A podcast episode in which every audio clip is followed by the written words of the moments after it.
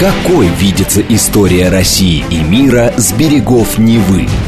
Авторская программа петербургского историка Сергея Виватенко «Виват. История».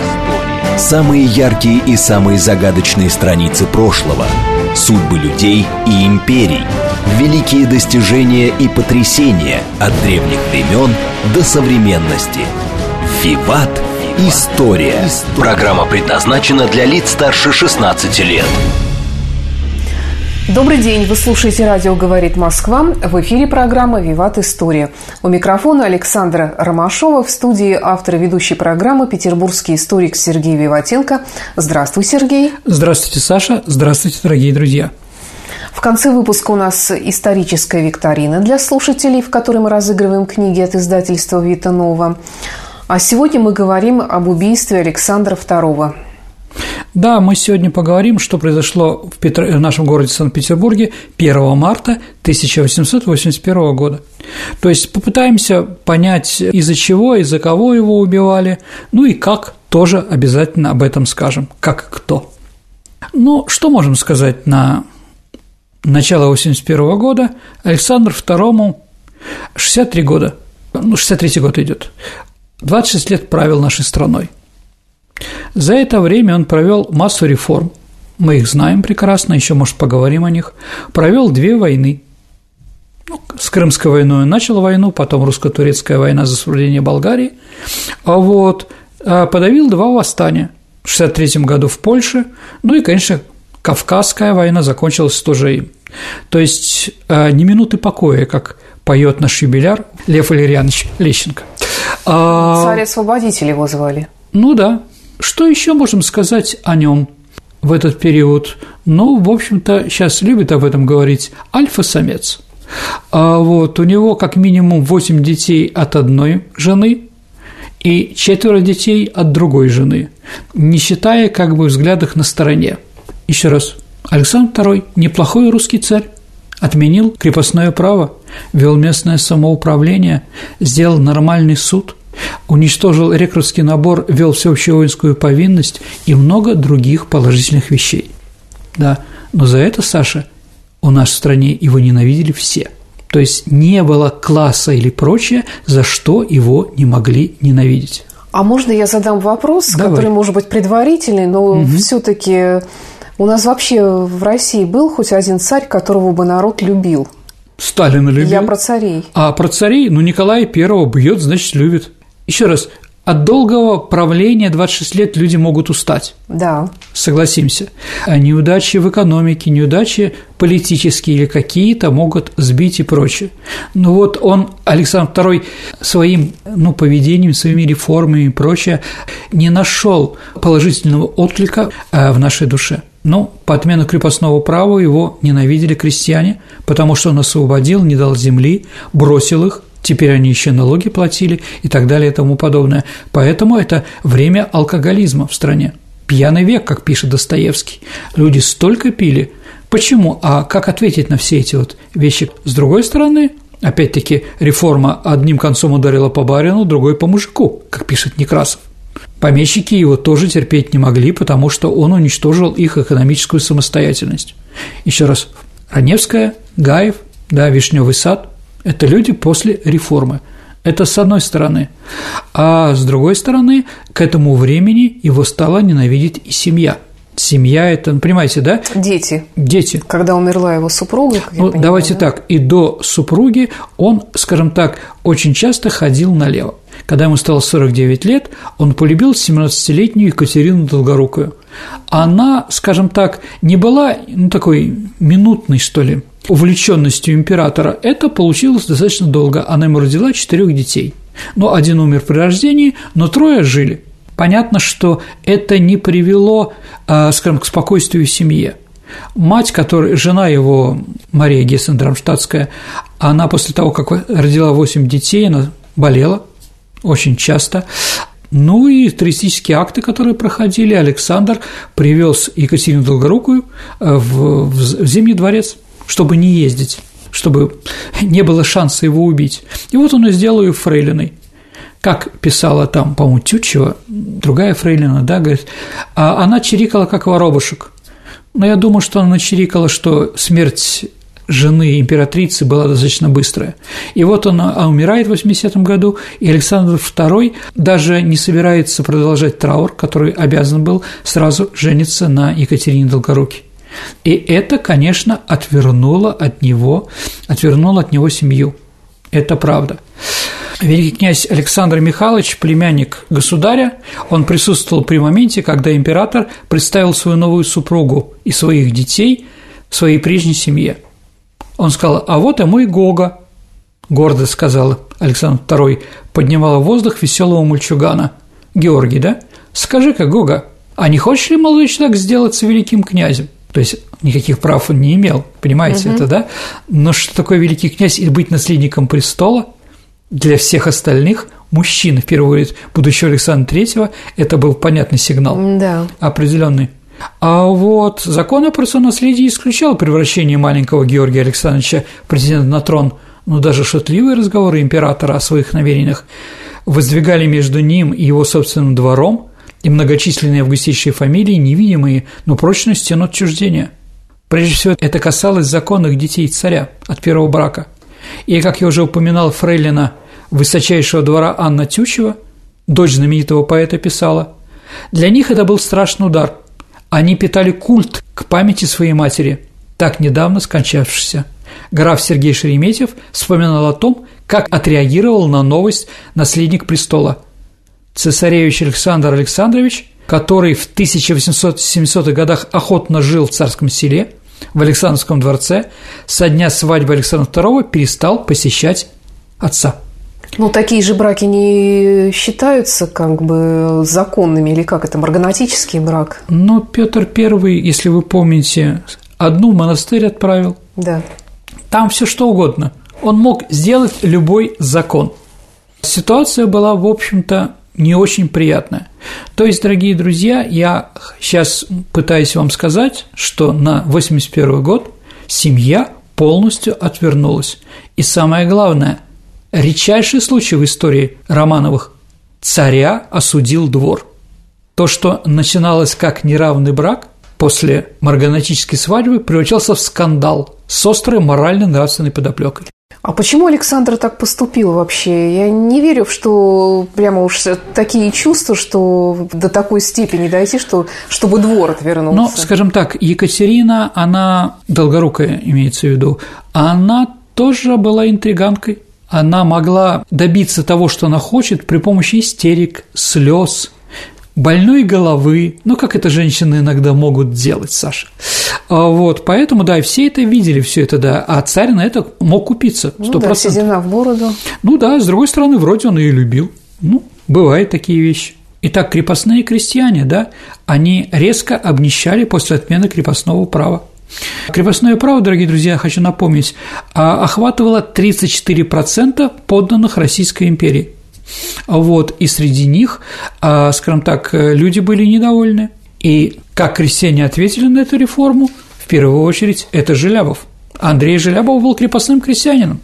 Да, и понятно, что он пошел в эту организацию, о которой будем говорить э, выше, да, чтобы мстить за себя, за своих сельчан и так далее и тому подобное. Второе, конечно, направление, кто очень хотел смерти Александра, это были поляки. Польский тупик – национальные отношения, которые активно развивались не в том направлении при Александре II. Именно вокруг польских студентов в Москве и в Петербурге, Саш, начались формироваться разного рода кружки и общества, которые проникнуты революционными идеями – но если мы будем с тобой когда-нибудь в Петропавловской крепости, посмотрим в тюрьме, там фамилий польских очень много. Действительно. И некоторые из этих кружковцев пытались перейти к революционным действиям. А вот восстание 63 года было очень жестоко подавлено. И это тоже был сигнал для остальных поляков мстить Александру II. А могу сказать, что поляки, а богатые поляки, польское дворянство, оппозиция во Франции – там было тоже много, там остров Святого Луи, Сент-Луи, там было как раз польский центр такой сопротивления, они активно финансировали. И финансировали э, и революционеров, и финансировали даже побеги сосланных в Сибирь участников польского восстания. То есть, еще раз, сила серьезная сила в Российской империи, которая пыталась ликвидировать Александра II, это были поляки. Первая попытка поляков уничтожить э, Александра II – это была попытка Анатолия Березовского убить его в Булонском лесу во Франции в 1867 году. Когда Березовский стрелял, он попал в лошадь, в императора не попал, а рядом, ну, в Ландо, в карете э, вместе с Александром II ехал Наполеон III Бонапарт. И вот когда он выстрелил, там начались крики разные, еще пороховой дым, и вот пороховой дым развеялся, и Наполеон говорил, знаешь, Саша, если он по национальности итальянец, то стреляли в меня, а если поляк в тебя – Анатолий Березовский оказался поляком. Но и, скажем, забегая вперед, что именно Игнатий Гриневицкий, поляк, убил Александра II. Дворянство, да, не находило себе после отмены крепостного права места в будущем российском обществе. Они были вечно вчерашние. Помните, как у Некрасова «последыш», кому на Руси жить хорошо. То есть эти люди были все во вчерашнем, они ничего не могли сделать. И, конечно, они тоже пытались как-то сохранить тот статус, который они имели до 1861 года. Дворянские гнезда превращались, извините, там, я не знаю, во что там, в Головлевки, господа Головлёвы, да, вот, или Вишневый сад, да, и прочее, и погибали. И не случайно, что Желябов – крестьянин, который организовал покушение, но убийство организовала Софья Перовская – правнучка графа Разумовского. Папа у нее героический был губернатором Пскова и Таврической губернии. Э, дядя был человеком, в честь которого назван был населенный пункт Перовск, сейчас нынешний Кызылорда, вот, в Казахстане. То есть она была из ближайшего круга, но она порвала со своим кругом и тоже ушла в революцию. А вот Конституция Ларисы Миликова, которым Александр II пытался спустить пар в обществе, она так не была подписана. Но если бы она была, дворянам ему тоже можно было заканчивать полностью. А что за организация, которая его в результате убила? Это народная воля. Угу. Народная воля – это так называемый разночинский период. Она вышла из земли и воли, с организацией, да, которые делали хождение в народ и прочее. И на Липецком съезде исполнительного комитета в 1879 году Народная воля приговорила императора к смерти. За что? За то, что отменил крепостное право, что жестко уничтожает любое сопротивление, и это месть за тех товарищей, которые были отправлены в ссылку, в каторгу или на висеницу. Кстати, интересно, два человека проголосовали на Липецком съезде против смерти царя – один из них Плеханов, ну, потому что он был сторонником пропаганды среди рабочих что потом появилось, а вторая Софья Перовская. Интересно. А Софья Перовская, ну, как бы, она с детства знала Александра Николаевича, да, у нее не было к ним плохих каких-то вещей, да, для нее, как бы, ну, это было не то, что кощунством, ну, как бы, как, я знаю Сашу с детства, он добрый, но он действительно был добрым человеком, детей любил. Да, но как бы все остальные народники проигнорировали это решение, так или иначе. И действительно началась охота на царя. У нас уже была передача про это, поэтому мы много об этом говорить не будем. Единственное, я напомню, э, что была организована специальная, э, специальная группа из 12 человек, которые отвечали за убийство императора. С 79 по 81 год эта группа была глубоко законспирирована, и ее очень мало кто знал. Сколько было всего покушений? Шесть, да? А, семь. Семь даже? Ну, давайте так. Ну, первое покушение, оно не связано с организацией. Это покушение, которое сделал Каракозов. Угу. Каракозов насчитался Чернышевского и разных там других вещей, и, в общем, пытался его убить около летнего сада в 1966 году. Потом в 1967 году в Польше Березовский, но это польские дела, а вот, а потом уже взялась народная воля. Попытка убийства Соловьева – 14 апреля 1879 года на Дворцовой площади. Это уже начинается охота. Затем 19 ноября 1979 года взрыв железнодорожного состава. Если Соловьев оделся в форму и встретил царя на Дворцовой площади, потому что, ну, время было еще, царь был непуганный, он мог еще гулять. Вот. Ну, он выпустил в него 6, 6 патронов, но промахнулся Ну, во-первых, царя убить тяжело, он помазанник Божий, даже если ты сейчас его ненавидишь, но в детстве тебя учили немножко другие вещи. Понимаете, да? Что-то у тебя остается. Но, во-вторых, царь был нормальным военным офицером. И когда у него начали стрелять, начал убегать зигзагами. А у этого рука ходила, и он промахнулся. А вот. Уже 19 ноября Софья Перовская в районе Москвы сделала подкоп под железную дорогу и взорвала поезд. Но она перепутала поезд, так бывает, взорвали не тот поезд. Затем 5 февраля то есть, еще раз, они серьезно к этому отнеслись. 5 февраля 80 -го года Халтурин взорвал Зимний дворец. В этот день должен был приехать принц Александр Гессенский, и поэтому император не находился в столовой вовремя, а ждал его около входа в Зимний дворец. Он немножко опоздал, даже немцы опаздывают. И, в общем, когда он подходил к, э, к столовой, а она, дорогие друзья, на первом этаже Зимнего дворца, а вот угол, который выходит на Невский проспект около Дворцового моста. Вот там вот как раз а, была. Там сейчас выход из Зимнего дворца сделан, а, из Эрмитажа. А вот взорвали, но не очень удачно император в это время не находился в этом помещении. А, скажем так, он был немножко побит, но не ранен и остался жив. А было подготовлен еще взрыв каменного моста 18 августа 80 -го года. То есть, зная, что через каменный мост а, он поедет на Варшавский вокзал, чтобы уехать, а, народники заложили там бомбы. Там был такой тетерка, который должен был это взорвать. Но у тетерки не было часов – Поэтому он перепутал время, и когда он подошел, запыхаясь туда, он увидел, что император уже сбежал. Он на лодке хватает бомбу, влезает на, на берег, из бомбы бежит за быстро удаляющейся каретой, да, кортежем царя там, вашим величеством, подождите, у меня к вам дело. Ну, в общем, так вот, да. Ну, не получилось. То есть царь, в принципе, жил уже в состоянии постоянного такого как бы затравленного зверя. Да, Саша. Даже я просто объясню, чтобы было понятно. Ну вот шампань, ну настоящее шампанское, французское, да, оно в каких бутылках? Какого цвета бутылки? Зеленые. Зеленые, большие, да? А у императора он пил только кристалл Луи Рёдерер. Рёдерер – это знаменитая фирма, она находится в Реймсе, вот, а и сделан он из хрусталя, из прозрачного хрусталя. Почему? Потому что царю к 80-му году везде мерещились бомбы. Ну, он же не видит, что в бутылке, да? Поэтому, а эта фирма стала ему выпускать в хрустальных прозрачных. Ну, еще надо сказать, что да, он, как я уже говорил, он перестал ездить на свидания. Он теперь Екатерину, да, потому что боялся, да, он Екатерину Долгорукую выписал прямо в Зимний дворец.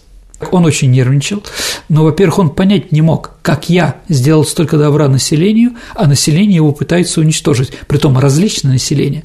Ладно, там поляки, с поляками понятно, но все остальные были, в общем-то, русские.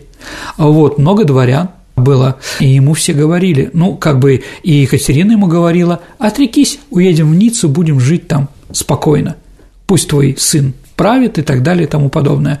А Ларис Мельников говорил, дайте им Конституцию, что они требуют. Бог с ним, мы закончим с этими вещами, да? А как как вообще сделал карьеру Ларис Меликов. Но ну, он был военачальником во время русско войны и прочее, он армянин. Он был харьковским генерал-губернатором. Он в Харькове решил проблему с террористами. Харьков – университетский город. Понимаете, да, террористов там много, молодежи определенные, но он сумел договориться. Если в других местах всех, кого поймали, вешали как собак, отправляли, он пытался с ними договориться, чтобы они больше не озорничали, как бы, да, был успешным губернатором, и у него террористических актов не было.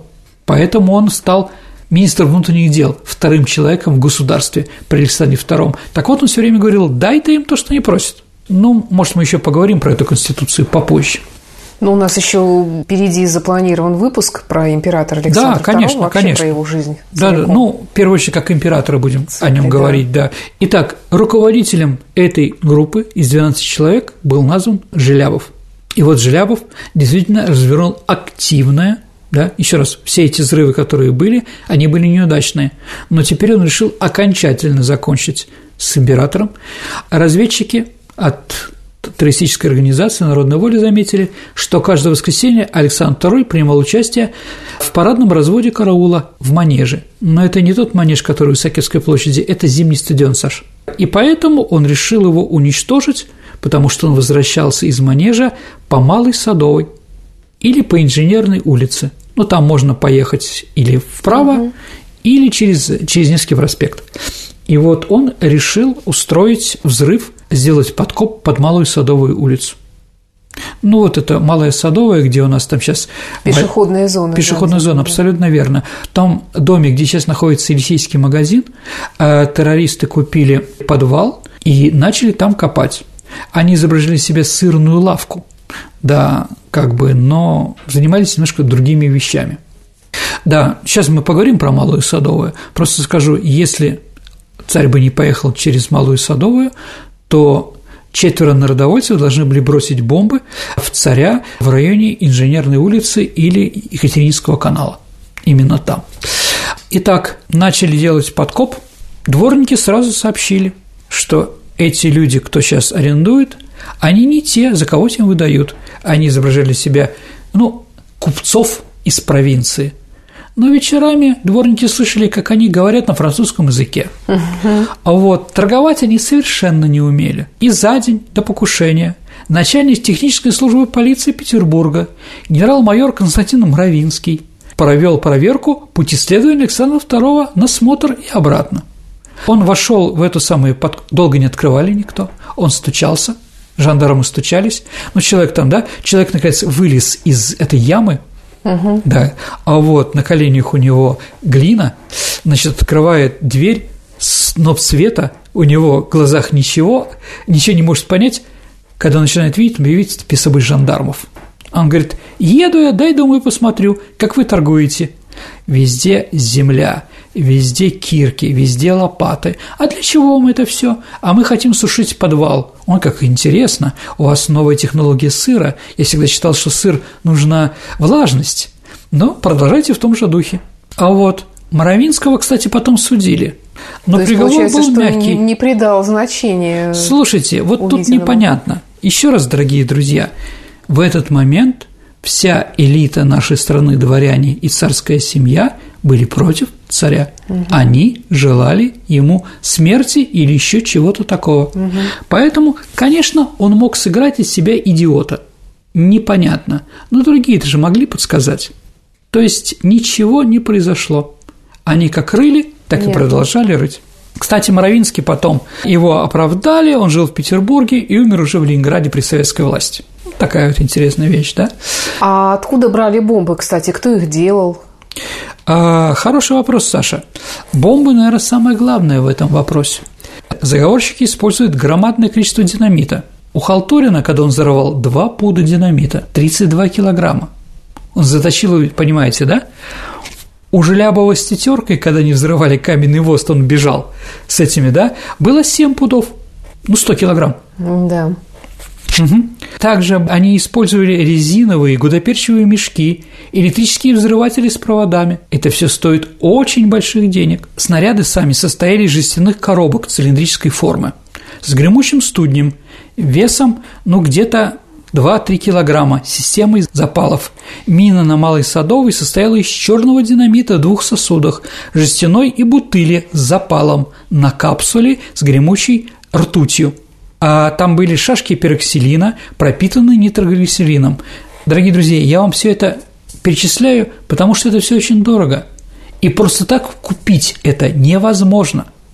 Это нужно или очень большие деньги, или связь за границей, откуда это все поставляли. Представляете, резиновые каучуковые мешки. Угу. Да, запал был соединен с проводами, которые в нужный момент были соединены с гальванической батареей. То есть вот так они на самом современном, да. Потом наши уже исследователи решили проверить, создали такую бомбу, которая была описана, да, в деле, а вот и взорвали. А примерно 2 куба земли извлечено было при взрыве. Это большое очень. Воронка до 2 метров, глубина 1 метр. Можно делать вывод, что если бы террористам удалось подорвать взрывное устройство, шансов выжить у императора и охраны не было вообще. Предлагаю прерваться на несколько минут, послушать новости и рекламу на радио «Говорит Москва». Прекрасно. Давайте послушаем, что происходит сейчас в Москве и в мире. Какой видится история России и мира с берегов Невы? Авторская программа петербургского историка Сергея Виватенко «Виват. История». История. Вы слушаете «Радио говорит Москва». Продолжается программа «Виват. История». В студии по-прежнему автор и ведущий программы историк Сергей Виватенко. И продолжаем сегодняшний выпуск, который посвящен убийству императора Александра II. Вернемся в мартовский день 1881 года. Ну так все-таки кто же спонсировал все это дело? Хороший вопрос, дорогие друзья. Я не думаю, что они питались на подножном корме. Все это деньги, при том еще раз, Желябов не самый грамотный человек из крепостных крестьян, понимаете, не думаю, что Софья Перовская разбиралась в химии. Поэтому, конечно, вопросы остаются. Да, поляки, но врагов России много разных. И в Европе тоже масонские разные ложи. Да, документов нет, дорогие друзья, поэтому я об этом говорить сейчас не могу примерно. Но то, что в мире тоже ждали смерти Александра II, сто процентов. У нас был конфликт из-за Средней Азии с Великобританией. Да, новая граница России при Александре II – это Кушка, это Афганистан, это 600 километров до Пакистана, до Британской Индии – то есть, если мы помним, британцы очень это не хотели. Да. С другой стороны, республиканская Франция, 1971 года там Третья Республика.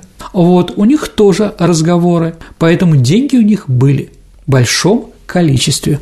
Я продолжу немножко про это взрывы, да. Вот современные взрывотехники, которые занимались этим вопросом, они утверждают, что бомба была не самодельная, концентрированные кислоты, необходимые для нитрирования, извините, динамита заполучить в царские времена были довольно сложно. Поэтому напрашивается вывод, что мины делали профессионалы. То есть кто-то из военных? А из военных или из разведки. Какой – неизвестно. После ареста Желябова, а Желябов был арестован за два дня до покушения, но он пошел на конспиративную квартиру, где была засада. Но засада была, не его ловили, но его поймали. Возглавила Софья Перовская. Софья Перовская, как мы уже говорили, была против того, чтобы мстить, но убивать.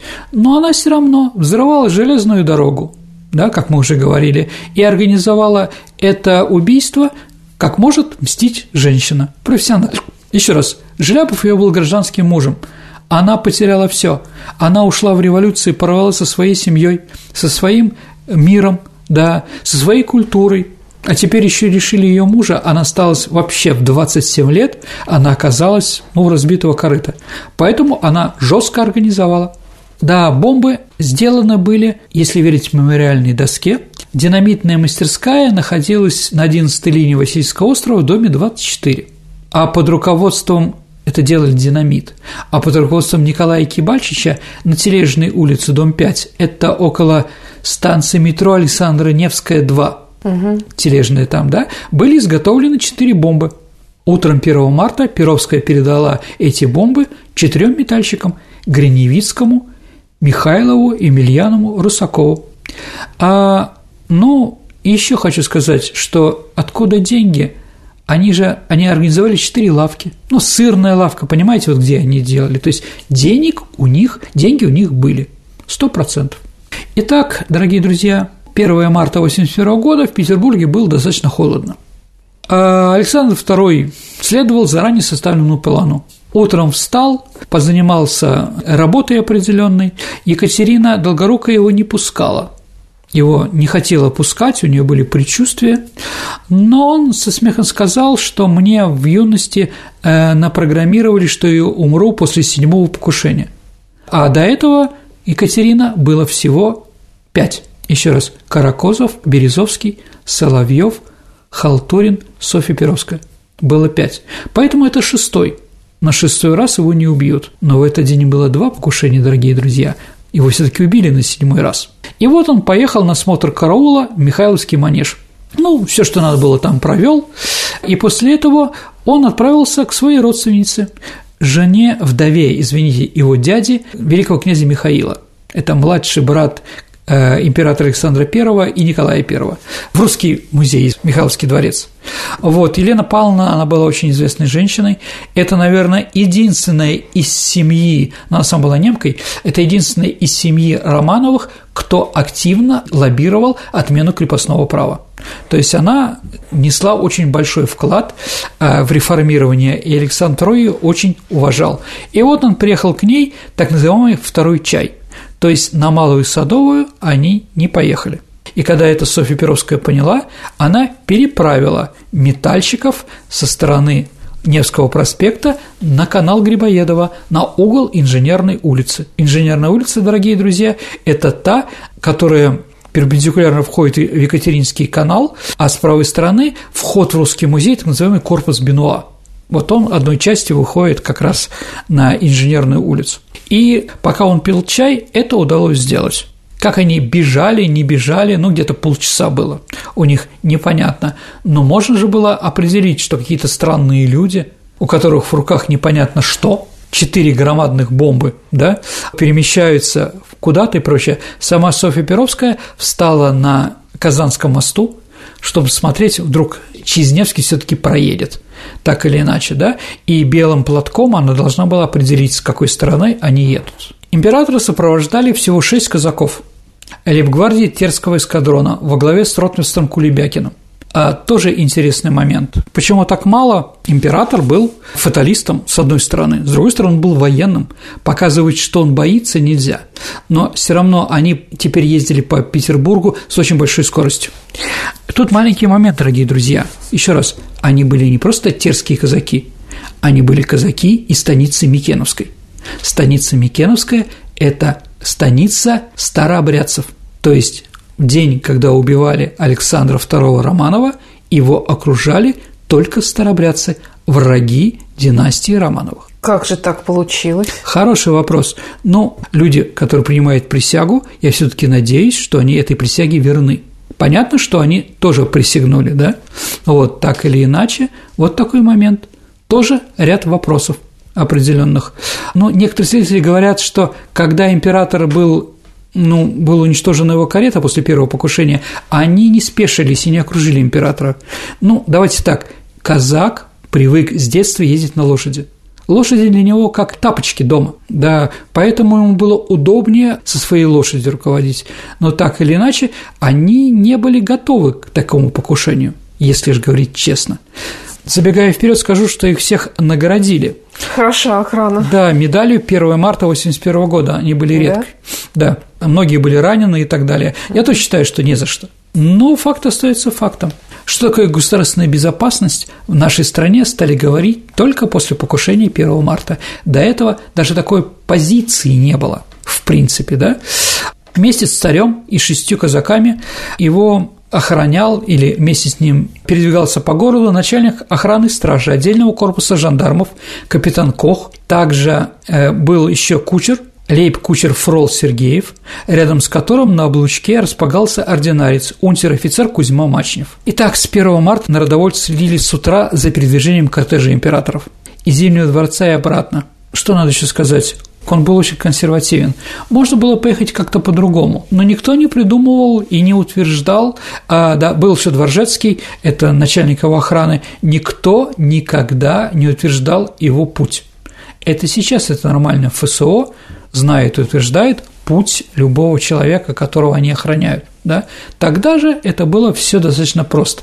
Он, конечно, мог отправиться в Зимний дворец по-другому, проехать через Марсово поле, где тогда с утра маршировали преданные ему войска. Марсово поле находится с другой стороны Михайловского дворца, поэтому, извините, можно было как-то да, и уехать через черный ход, если уж было так. Но как было, так было. Император, как я уже говорил, был фаталистом. Итак, соблюдение распорядка, к которому он привык, обернулось смертельным риском для царя. На набережной Екатеринского канала, ну сейчас канал Грибоеда называется, его ждали террористы-народовольцы. Первым взрывом бомбы бросал бомбу Рысаков, была повреждена карета, которая не принесла Александру II каких-то ранений и прочее. У нас в Эрмитаже сейчас есть музей карет, а он находится в здании около арки Генерального штаба вход вот с этой стороны.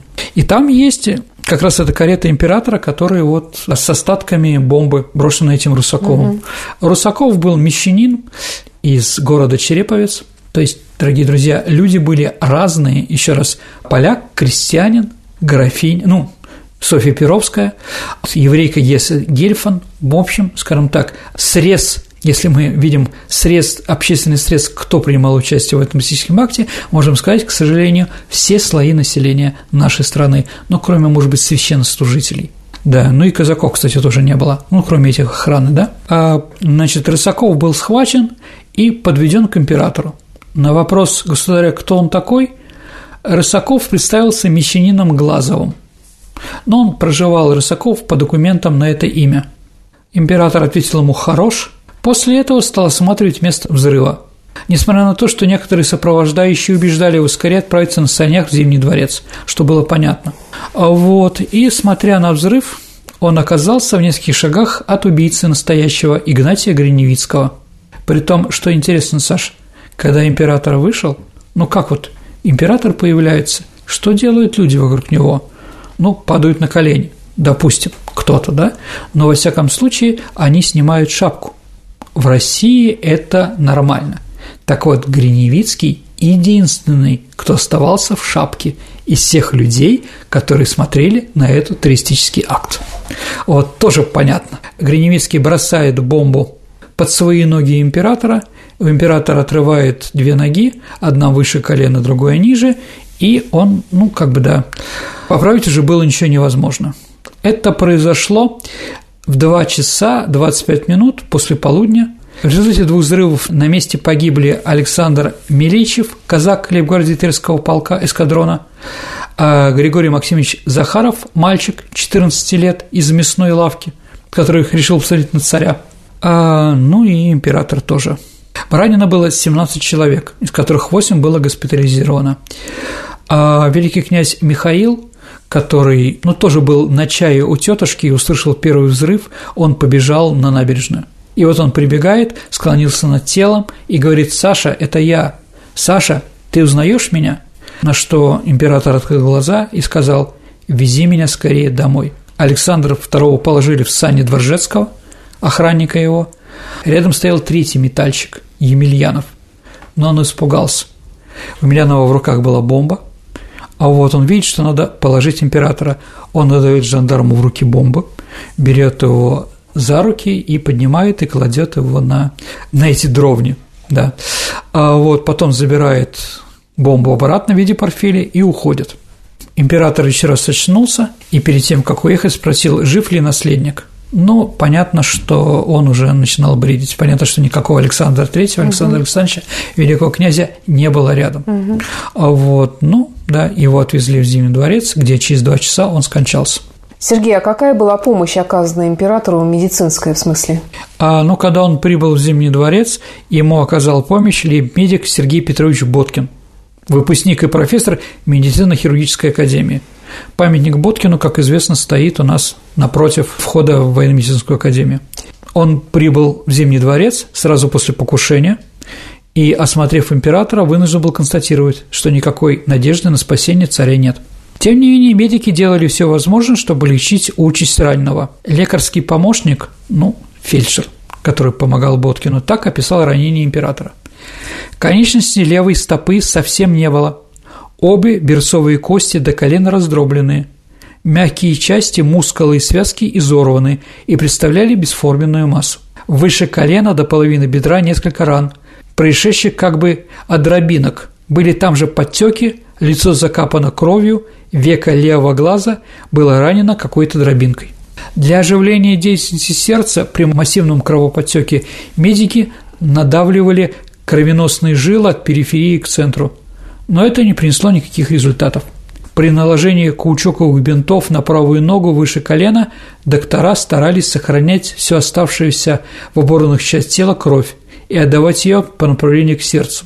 Чтобы сэкономить кровь для питания мозга, решено было наложить жгут и на правую руку. В это же время медики подписали единственный бюллетень. Состояние его величества вследствие потери крови безнадежно – лейб Боткин, профессор Богдановский, почетный лейб-медик Головин, доктор Круглевский. в 15 часов 35 минут была диагностирована смерть от быстрой и обильной потери крови, в скобках «острое малокровие», через разрушенные артерии нижних конечностей. Император Александр II скончался на 63-м году жизни, на 26-м году своего царствования. На флагштоке Зимнего дворца был спущен императорский стандарт. Это возвещало о смерти государя. А что происходило дальше? Ну, было напечатано краткое правительственное извещение. Оно начиналось словами «Воля Всевышнего свершилась». Современники сразу Сашу уловили в этой формировке что-то неподходящее для трагедии. Журналист Городовский отмечал странные неуместные слова. Выходило, будто преступники были исполнителями Божьего веления. Закоренелая привычка злоупотреблять именем Бога примешивала его ко всем действиям правительства, сказалось в данном переполохе. Хотели взвестить высокопарно, но официальное витейство не хватило на несколько строк, скудных и нескладных. Извещение это потом было приказано отбирать у людей. Ирония журналиста, в общем-то, Саша, понятна. На самом деле закоренелая привычка примешивать Бога здесь ни при чем. Это была скорее оговорка и числась тех, что проявляют неразрешенные конфликты и выдают сокровенные ожидания. 4 марта 1981 года тело Александра II было перенесено в придворный собор Зимнего дворца. 7 марта торжественно перенесено в Петропавловский собор. Отпевание 15 марта возглавлял митрополит Санкт-Петербургский Исидор Никольский. Николай Рысаков на допросах выдал всех своих соратников. Народная воля была разгромлена в течение нескольких дней. Но Гриневицкого тоже направили в больницу конюшенного ведомства, которое рядом, большая конюшенная площадь. А вот, и там его требовали, чтобы он сказал, кто он тогда, прочее. Он не сказал ни слова. Ну, вроде там скажу, не скажу, что-то такое произнес. После этого он тоже умер. Его голову отрезали, поместили в физраствор определенный и показывали другим, знает ли кто этого человека. В смысле, он умер от ранения? Он умер тоже от ранения. Начали искать, кто он такой – Конечно, можно было сфотографировать и прочее, наверное, это тоже было сделано, но сделали так, определенно. Ну и практически, смотрите, тут тоже такой вопрос. Народники с 79 года пытаются раз в полгода убить царя. Их пытаются ловить, но никого не поймали. Да, что странно. И как только он был убит, их всех арестовали в течение трех-четырех дней – Притом не только в Петербурге, арестовали и в других частях страны. Что может какой сделать вывод? Вполне возможно, что полиция знала, где они находятся, но ждало определенных результатов. Или, может быть, пока гром не грянет, мужик не перекрестится? И так может быть, Саша. Еще раз, я не утверждаю ничего. Я только задаю вопросы. Ставлю вопросы, на которых, к сожалению, нет ответов. 26 марта начался суд над цареубийствами – в присутствии правительствующего Сената. А подсудимыми были Жилявов, Софья Перовская, это понятно почему, Кибальчич, главный техник, Михайлов, ну, один из организаторов, и Рысаков, да, который был, ну, метальщиком, а также была Геси Гельфман. Желябов отказался от защиты и выступил на суде с яркой революционной речью. 30 марта ожидаемый приговор был объявлен. Что интересно, Софья Перовская была дочка псковского генерал-губернатора. И она в детстве находилась там. И вот на границе их имения с другим имением, а Муравьевых был пруд. И там, э, скажем так, дети любили играть на, пл- на плоту, на лодке там и прочее. И вот Софье Перовской было 6 лет, а мальчику Муравьеву, по-моему, 4. И вот они на плоту играли, и мальчик упал в воду. Софья нырнула, ему 6 лет еще было, нырнула за ним и спасла его. Муравьев был главным прокурором, главным обвинителем на деле Софьи Перовской. И он потребовал ее смертной казни. Ну, еще раз, и за дело, конечно, да, понимаете просто. Угу. Узок круг этих людей очень да. нехорошо знали, да. Софья Перовская была первая женщина, которая была казнена а, в нашей стране. Гессю Геренфанд не казнили по той причине, что она была беременной. Но потом или она умерла от чехотки, в тюрьме через год, возможно, ее все-таки там настигла кара определенная, не знаю как – это все достаточно сложно. Еще раз, суд был 4 дня, и 3 апреля 1881 года Желябов, Перовская, Кибальчич, Михайлов, Русаков были повешены здесь рядом, на плацу Семеновского полка, где ты все время, Саша, идешь на станции метро. Пушкинская, да, вот как раз на том месте их и вешали. Вообще, это был последний публичное исполнение смертного приговора в революционной России. Кстати, а в Советском Союзе были публичные казни? Конечно, были. Ну, например, э, вешали немецких преступников у кинотеатра «Гигант». Да, это Калининская площадь. Да, да. да? А в том месте, ну, это же публичная казнь. Да, там в Харькове вешали в большом количестве немецких наймитов, там, предателей там, и многих других. То есть, ну, публичные казни у нас были. Надеюсь, их больше не будет, конечно. Ну, я скажу, что это не значит, что мы какие-то плохие и прочее. Гильотинирование, а может быть, я даже когда-нибудь сделаю передачу про гильотину, историю гильотины. А, вот. не надо? Ну, посмотрим. Посмотрим, Саша. Так вот, гильотинирование во Франции было публичным праздником, по-французски называется «Le fête de la guillotine», праздник гильотины. Об нем вывешивали заранее, и люди приходили, смотрели, у всех были еще там многие бинокли, балконы всегда билеты продавали на балконы, всегда давали в аренду бинокли, а лестницы еще такие три, двойные, да, чтобы вот залезть наверху и видеть лучше других. Вот, да, последний был в 1939 году в Версале гильотинирования, но потом началась Вторая мировая война, и там уже было не до этого. Ну вот, поэтому говорить о публичных казнях, ну, как бы они существовали.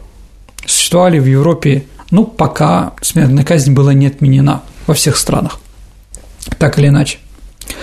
Сразу после убийства э, была создана комиссия по увековечению памяти Александра II, а также объявлен конкурс на лучший проект храма. То есть было понятно, что храм надо строить на месте его смерти. В самые короткие сроки на месте покушения по проекту Леонтия Бенуа была построена временная часовня. 17 апреля 1981 года, то есть прошло полтора месяца всего, а часовня была освящена. В ней стали проводить памятные панихиды. После проведения конкурса в октябре 1983 года началось строительство храма Спаса на Крови. По совместному проекту архитектора Парланда и архимандрита Игнатия Малышева. А есть ли еще в нашей стране храмы на крови? Ну, Саш, давай так. Петербургский храм на крови, да, Воскресенский храм. А второй храм на крови – это, конечно, в Екатеринбурге над домом Ипатьева. Угу. И третий храм на крови – это в Угличе, где был убит царевич Дмитрий. Проект, как известно, выполнен в русском стиле, представляет собой образ русского православного храма, ориентированные на образы Москвы, Ярославля и, конечно, собор Василия Блаженного. А собор Воскресения Христова, или как мы его называем на крови, был один из двух храмов, наряду с Исаакиевским собором, который находился на государственном содержании. То есть там не было прихода, он полностью финансировался Министерством внутренних дел. Ну и могу сказать, что храм украшен мозаической работой мастерской Федора Фролова по эскидам Васнецова и Нестерова. Саша, а где ты видела еще мозаику Фролова? Ну, во-первых, это станция метро Новокузнецкая в Москве.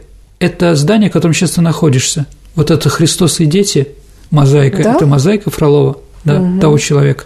Поэтому, если даже ты не была в «Спасе на крови», ты можешь сравнить и понять этого человека. Ну вот, наверное, все, что я хотел сказать.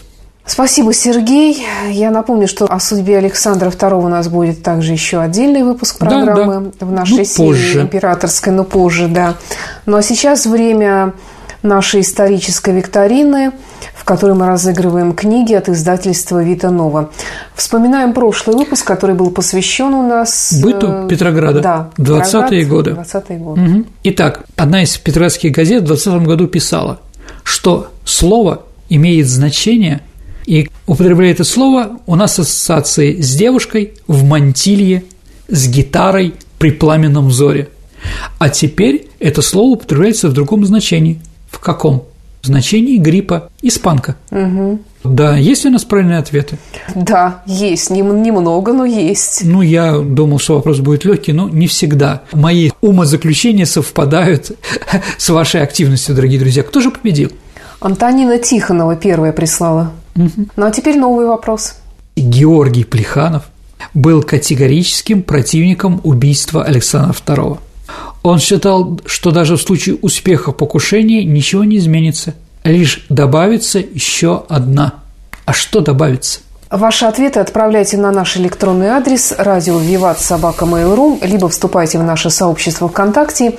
И в личном сообщении Сергея Виватенко или мне, Александре Ромашовой, также можно отправить вариант ответа на вопрос викторины. Программа «Виват История». Спасибо за внимание и до встречи через неделю.